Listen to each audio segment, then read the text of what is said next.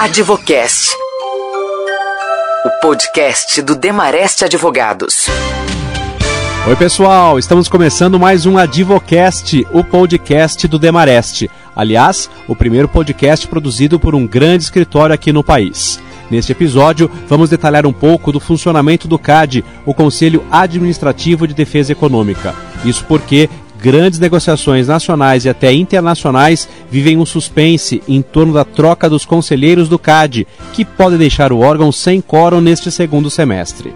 Além disso, as novas indicações que serão feitas pelo governo do presidente Jair Bolsonaro podem alterar o perfil de atuação do CAD. E já que o tema é defesa econômica, vamos aproveitar e falar sobre o atual cenário de fusões e aquisições aqui no Brasil. Advocast. Informação com quem entende. O Conselho Administrativo de Defesa Econômica é uma autarquia federal cuja principal função é estimular a livre concorrência. O CAD é o órgão responsável por autorizar ou vetar a fusão de grandes empresas e por punir práticas predatórias de preços, preços abusivos, venda casada e principalmente de formação de cartéis, que são aqueles acordos entre empresas concorrentes para fixar preços e assim obter margens de lucros maiores em detrimento do consumidor. Esse é o tema de hoje do Advocast, com os sócios Bruno Drago e Daniel Andreoli, que são sócios aqui da área concorrencial do Demarest. Nesses últimos meses, o CAD vem sendo alvo de uma disputa entre governo e Congresso por conta da necessidade de sindicar novos conselheiros. E daí a necessidade, né, Bruno, de termos indicações técnicas e não políticas. Queria começar com você o nosso bate-papo e queria que você falasse um pouco sobre essa questão, até porque nós temos aí um, um ano atípico para o CAD, não é? Uh, realmente, uh, esse ano de 2019 é um ano um tanto quanto importante ou, ou atípico na agenda do CAD.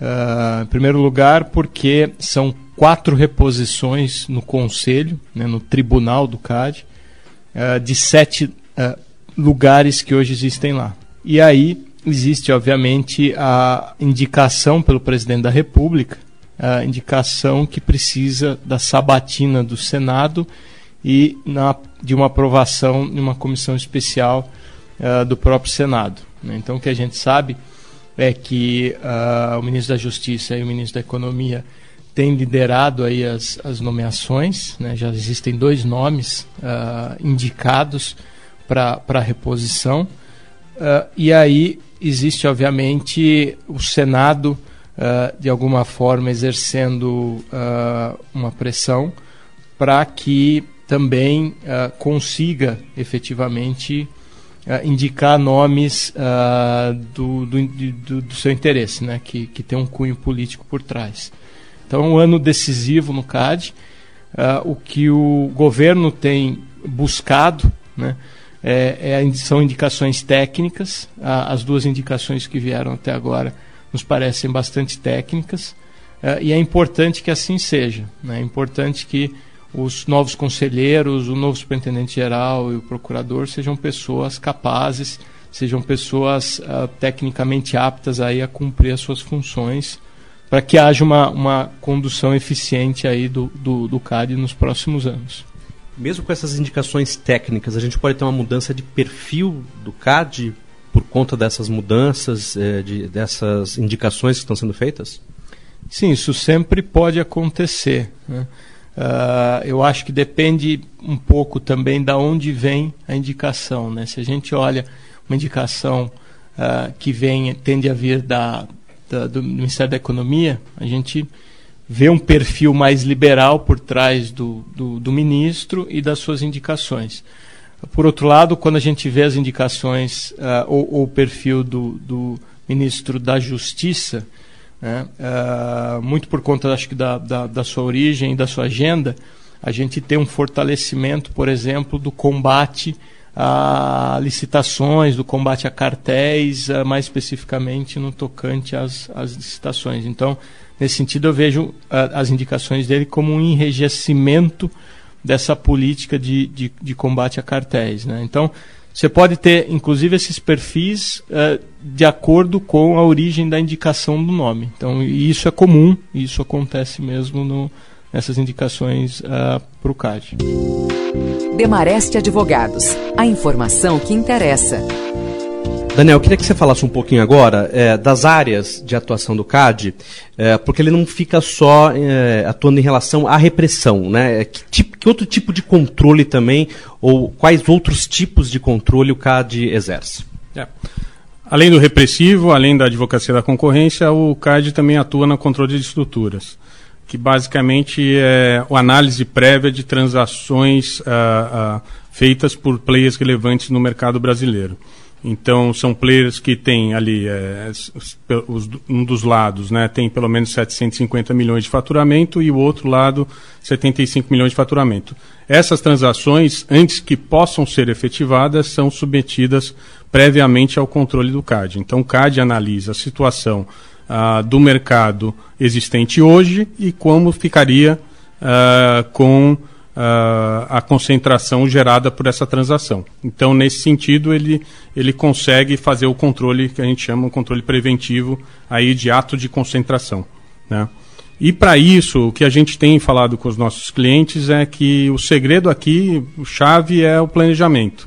É inserir uh, os aspectos uh, e o assessment aí concorrencial uh, junto com o planejamento da transação. Né? Isso porque se a transação não, não vier a causar problemas concorrenciais, é, você tem até um aumento de valuation aí da, da, da, transação, no sentido de que você não vai enfrentar nenhum problema concorrencial. Né? Se a, a transação demandar um pouco mais de cuidado, é, já, já, já seria é, importante para, dentro da negociação, trazer ali perspectivas de, de possíveis desinvestimentos ou atos comportamentais que podem ser oferecidos, oferecidos para a autoridade para que a, a, transação seja aprovada aí com restrições, mais restrições que você já preveja. Né? Se, a, se, a, se a transação causar problemas extremos, isso não quer dizer necessariamente que ela não vai passar. Né? O que você já pode planejar é o que a gente chama, e o que a autoridade adora também, é o fix it first né, que você já traz o remédio pronto para a autoridade com seu pacote de investimento e até às vezes com o próprio uh, potencial comprador para que você eh, elimine a preocupação concorrencial da transação e você consiga efetivamente fazer a transação. Então, por isso que a gente chama, que a gente fala que o planejamento aqui é essencial, né, para que você não, não, não tenha decepção dali depois de um longo tempo de análise uh, de, da transação não dar certo, né, e, e, e demandar tantos esforços aí de, das companhias para que uh, se faça, uh, tente fazer a transação. Né? Então você não caia por causa do, do controle uh, preventivo. Alguns aspectos in interessantes, né, que o Daniel inclusive mencionou, né, de estratégia, né, de planejamento e estratégia até na efetivamente na operação, né? Quem vai ser o comprador para um determinado ativo, né? Então, às vezes você tem empresas numa situação de, de venda dos seus ativos em que elas têm a sua escolha e diversos compradores. Então, a gente é, costuma dizer que é importante que, o, que a análise concorrencial esteja nesse primeiro momento, porque um comprador pode significar para você um ano de atraso no fechamento daquela operação e um risco de efetivamente ela não fechar. Enquanto o outro comprador que às vezes vai oferecer o mesmo valor, uh, é um novo entrante nesse mercado e você tem aí a possibilidade de, em 45 dias ou até menos que isso, conseguir efetivar o seu negócio e receber o seu dinheiro. Então, às vezes, as empresas não se atentam a, a, a essa estruturação da operação sobre os aspectos concorrenciais. Um segundo aspecto também, é, que está um, um pouco inerente ao que eu, ao que eu mencionei, é, é essa questão da, da espera obrigatória. Né? Então, antigamente a gente tinha um sistema em que as empresas uh, faziam um M&A, né? Uh, uma empresa comprava a outra e podia fechar o negócio e depois notificava o CAD em 15 dias. Desde 2012 que a nossa lei trouxe o controle prévio, o que significa que até você ter a aprovação do CAD, se essa operação é sujeita a uma aprovação do CAD, as empresas não podem uh, implementar nenhum ato da, da operação. Né? Elas não podem trocar informações sensíveis. E você tem essas discussões no âmbito das uh, due diligence, das auditorias que são feitas. Uh, qual é o tipo de informação que eu posso passar para o comprador uh, ou e qual tipo eu, de informação que eu não posso passar ao, ao, comprador. Então você tem ali a discussão das informações sensíveis e você não pode ter a influência de uma empresa na outra até que você tenha a aprovação do CAD. Então elas têm que andar uh, uh, na linha, concorrendo como efetivamente concorreram até que se dê a, a aprovação do CAD.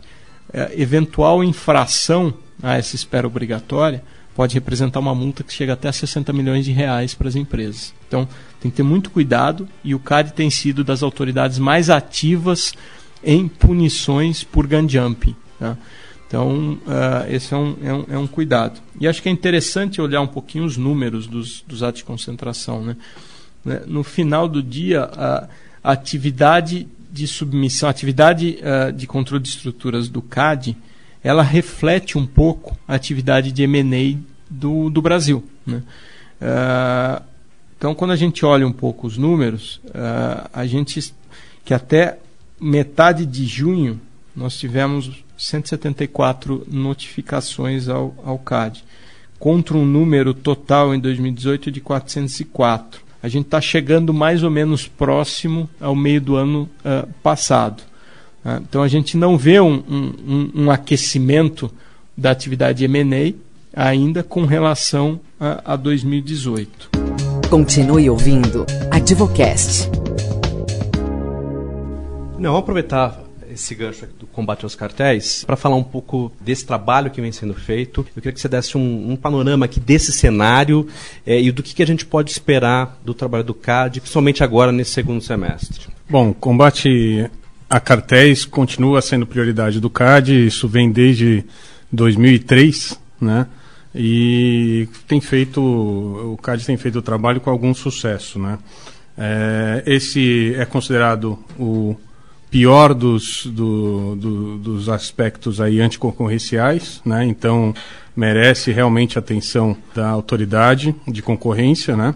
e pode ensejar aí multas substanciais para as empresas de 0,1 a 20% do faturamento, só que cartel realmente fica na banda de cima aí entre 15 e 20% ah, das penalidades. Então é algo que, que realmente continuará como prioridade do CAD e sim tem que, tem que ter aí uma, uma repressão uh, mais uh, uh, relevante da autoridade.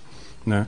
O que a gente viu é, é que, pegando os números de processos julgados, a gente viu que a grande maioria realmente do, dos, de todos os processos, e aí inclui conduta lateral e, e outros tipos de prática, realmente os, os julgados do CAD estão muito focados em, em, casos de cartel. Então, se a gente pegar os números de 2018, a gente vê que 84% dos casos teve é, eram casos de cartel, né, dos casos julgados. Do, em 2019, já agora até a metade do ano, a gente já tem 65%, isso se a gente não considerar como conduta uniforme como um tipo de cartel. Né? E, e, acho que pode entrar nesse número. Se for isso, então a gente tem até um índice maior do que 2018. O CAD tem a fama de também de, de, se distanciar um pouco de outras jurisdições, de não depender tanto da leniência. Historicamente tinha ali é, um, um, um, nível de 50% dos casos é, se, sendo feitos ex officio, ou seja, por sua própria iniciativa, que aí própria iniciativa também deriva um pouco de denúncias anônimas e investigações próprias, né? Uh, o CAD tem destacado bastante nas reuniões da International Competition Network, que é, é um, um, um, uma organização que congrega a grande maioria das autoridades de concorrência do mundo, que é o, o projeto Cérebro, né? Que basicamente é um algoritmo que foi criado dentro do CAD, de econometria, em que você consegue usar os dados de licitação, né, que são públicos, né, e começar a ver onde tem umas distorções de, de valores. Né? Com essas distorções de valores, se forem tão abruptas, eles têm conseguido uh, uh, ir ao judiciário e conseguir uh, ordens de busca e apreensão, e aí sim coletar potenciais aí, evidências de que houve um conluio entre as empresas e por daí a distorção de preço ter surgido. Né? Isso tem sido bastante utilizado recentemente no mercado de equipamentos médicos, mas isso pode ser replicado para qualquer outra, uh, outro setor, uh, principalmente que, que, que tenha demanda de licitações. Né? Então, assim, uh, o combate a cartéis continua sendo uma prioridade, ele continua sendo um, um assunto importante, mas a gente também tem visto aí que o CAD tem tem que tem aí a oportunidade de se movimentar, ainda mostrar a, a sua atuação de uma forma mais relevante, como, como vinha fazendo, e que tende aí a ocasionar mais leniências, mais acordos e, e realmente combater essa conduta que é tão nefasta para a economia brasileira. É, eu acho que o Daniel tocou no ponto aí, né, que a gente tem visto acontecer no mundo, né? É uma redução do número de leniências uh, globais. Né? Quando a gente pega a Europa e Estados Unidos, isso é comentado nos diversos fóruns que a gente participa, a gente vê que esses números estão cada vez mais indo uh, para baixo. Isso tem diversas razões, né? duas das quais uh, vale mencionar. Eu acho que há alguns anos atrás a gente tinha um pouco mais de 60, 70 jurisdições com o direito antitrust. Hoje nós temos mais de 130. Então o custo de se fazer uma leniência global aumentou drasticamente. Né? Obviamente as empresas ponderam as autoridades mais ativas para fazer essa é, para fazer esses acordos globais, mas obviamente você tem muito mais autoridades ativas nesse cenário global. O Brasil, por exemplo, o CAD tem sido considerado nos últimos anos aí entre as cinco melhores autoridades do mundo, tá? Pelo Global Competition Review, que é um dos fóruns mais uh, importantes da, da área.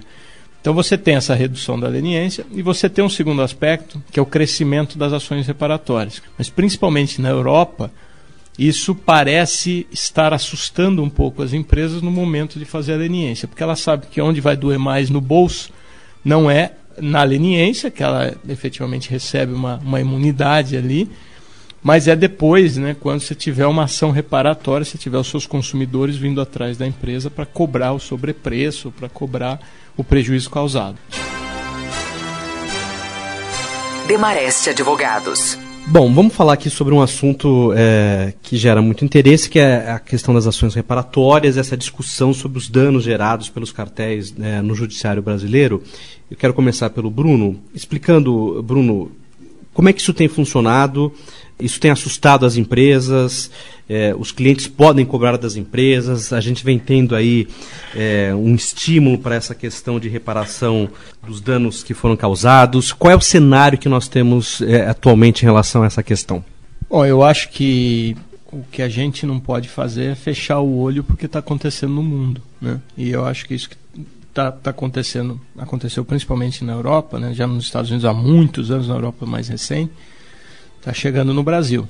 Quando a gente olha o cenário hoje das ações reparatórias, a gente vê uh, um número bastante reduzido de ações no Poder Judiciário uh, reclamando danos causados por empresas que participaram e foram efetivamente condenadas por cartel no CAD. Esse número hoje está em torno de 30, 35 ações reparatórias. Detalhe, que tem transitado pelo Poder Judiciário há mais de 10 anos sem uma solução definitiva. E quando a gente analisa a fundo essas ações, inclusive com, uh, com os advogados mais próximos a elas, a gente vê que o cenário de resolução desses conflitos ele tangencia aí 20, 25 anos no Poder Judiciário. Né? Então não é possível que a gente tenha um sistema de reparação de dano que deve 25 anos para ter uma resolução final do, do Poder Judiciário. Isso não é incentivo nenhum para nenhuma empresa pleitear qualquer indenização. Então, o que a gente acaba vendo são acordos privados, é, em algumas situações, né? Uh, para compensação, né? então você tem um fornecedor que senta com o cliente ali para acertar um desconto por conta de práticas passadas que efetivamente lesaram esse, esse, essa relação, esse cliente. Mas o fato é que hoje existe um, uh, um, um projeto de lei é, em fase bastante avançada, em que você tem alguns incentivos sendo criados. Né? Então, o primeiro deles, é, existe ali uma solução a um dos problemas maiores aí, que uma trava processual bastante relevante, que é a prescrição. Né? Até hoje não se sabia a partir de quando e por quanto tempo se corria a prescrição. Então você tem essas decisões uh, nesses casos que eu mencionei aí, que estão há 10 anos discutindo se prescreveu ou não prescreveu. Né? Então o projeto vem e resolve. Fala, a prescrição é de 5 anos, isso vai contar a partir da uh, decisão final do CAD sobre uh, uma, uma, uma, conduta de cartel. O segundo aspecto que o projeto de lei traz uh, é a criação do dano em dobro. Né? Já tem, por analogia, aí, algo semelhante no Código de Defesa do Consumidor, mas isso está sendo trazido agora para a Lei de Defesa da Concorrência, a exemplo do que acontece nos Estados Unidos, em que você tem três vezes o dano né, nas ações reparatórias. Então, aquelas empresas que lesaram ah, ah, consumidores podem ser inquiridas a pagar até duas vezes esse dano no Poder Judiciário. A exceção que a lei traz são para aquelas empresas que fizeram um acordo de leniência ou para as empresas que fizeram um acordo, um TCC com o CAD. E essas estariam excluídas da reparação em dobro, descaberia uma reparação simples do dano, tá? e também essas empresas não arcariam solidariamente com as demais perante os consumidores, que esse é outro aspecto reforçado pelo projeto de lei, né? a solidariedade dos condenados pelo, uh, pelo dano causado a um consumidor. Tá? E uh, um terceiro aspecto que é trazido pela lei é um incentivo à arbitragem. Tá? Então, diante de um poder judiciário uh, pesado que tem demorado muito para dar uma resposta, uh, o que se tentou né, nesse projeto de lei é um incentivo à arbitragem, tá? através de um, de um mecanismo uh, de, de acordo. Né? Então, para firmar um TCC na fase anterior, na fase administrativa, com o CAD, uma empresa que praticou um, um, participou de um cartel, ela tem que se comprometer à arbitragem caso uh, um cliente lesado dela ou um consumidor lesado ingresse no, uh, depois uh, com pedido de, de reparação de dano. Então, se esse, se esse lesado quiser ir para a arbitragem, essa empresa tem que concordar com isso. É um, é um requisito que ela assume no TCC, no acordo com o CAD, de ir para a arbitragem Uh, e aí fica a critério do lesado, no momento subsequente à condenação, se vai para arbitragem ou vai para o Poder Judiciário. Então, dessa forma, você traz uh, a discussão do Poder Judiciário para uma arbitragem com um, um, um prazo uh, muito mais eficiente de resolução desse conflito. Então, esses são somente três dos aspectos trazidos pelo projeto de lei. Esse projeto de lei é esperado que seja aprovado ainda este ano. Né? E, e, o que a gente já vislumbra é que a partir do próximo ano a gente já teria aí um, um bom regramento jurídico para que as empresas buscassem uh, a, a, reparação de danos perante o Poder Judiciário, uh, principalmente aquelas decorrentes de cartel, mas também não impede que qualquer outro tipo de conduta anticompetitiva seja efetivamente uh, levada ao Poder Judiciário para apreciação. Eu acho que é, é algo necessário, e, mas também é, traz um desafio muito grande é, com relação à preservação de programas de acordos, né? então aí tanto leniência quanto TCC, e acho que o CAD tem, tem, está, está atento a isso, na medida em que é, é, ano passado ah, ele emitiu uma resolução, o CAD emitiu uma resolução ah, para proteger os documentos da leniência e de TCC.